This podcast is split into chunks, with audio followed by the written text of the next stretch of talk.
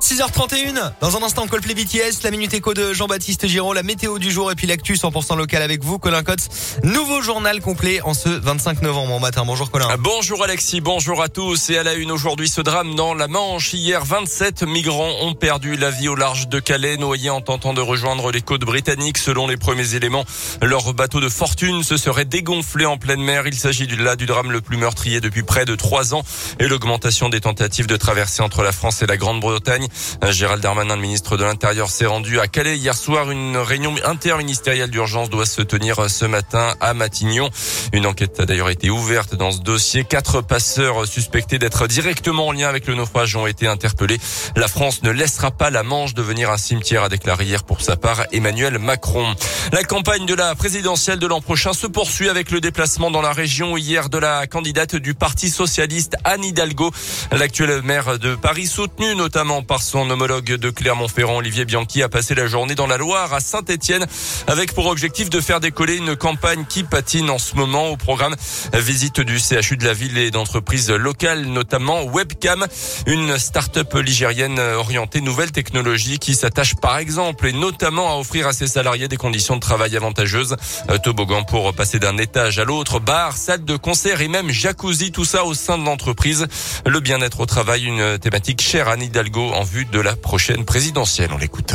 Ils l'ont dit, ce sont pas des bisounours, mais en même temps, on peut pas réussir euh, économiquement sur le moyen et long terme si on ne se soucie pas du bien-être au travail et donc des conditions dans lesquelles les gens euh, vont euh, venir travailler de leur état d'esprit et de la situation qui leur est réservée. On est dans un pays où on continue à penser que la réussite, elle devrait être évaluée pour tous de la même façon, c'est-à-dire soit vous sortez dans la botte de l'ENA ou major de polytechnique, soit vous n'êtes rien. Pour moi, c'est une conviction la valeur ajoutée, elle passe par euh, la considération de ce qu'on appelle aussi le capital humain.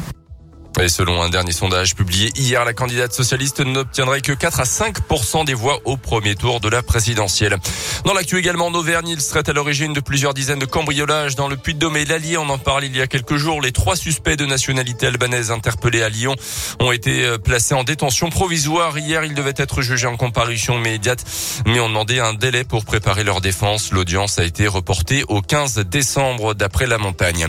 Ce jeudi, c'est la journée internationale de lutte contre les violences faites aux femmes. Hier, la région a annoncé euh, l'achat d'un millier de boutons d'alerte. Ce serait une première en France à cette échelle.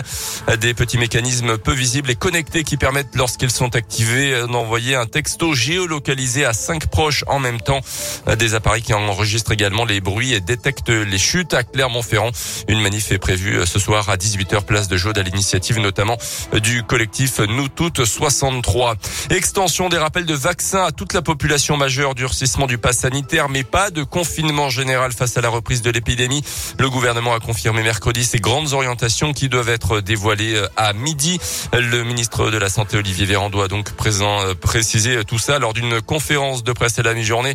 La piste la plus avancée, c'est donc, selon le gouvernement, l'ouverture d'une dose de rappel à l'ensemble de la population majeure qui deviendrait à terme obligatoire euh, pour conserver la validité du pass sanitaire. Les sports avec le foot et la défaite hier soir du PSG à Manchester City 2-1. Paris est quand même qualifié pour les huitièmes de finale, mais va terminer deuxième de son groupe. Ce soir, place à la Ligue Europa. Galatasaray, Marseille et Brondby OL au programme. Et puis un petit mot de tennis avec le début de la Coupe Davis. Aujourd'hui pour l'équipe de France face à la République tchèque à Innsbruck en Autriche, un match à huis clos en raison du confinement national. Là-bas, deux matchs simples et un double sont même prévus aujourd'hui. Des rencontres gagnantes en 2-7 selon la nouvelle formule de la compétition.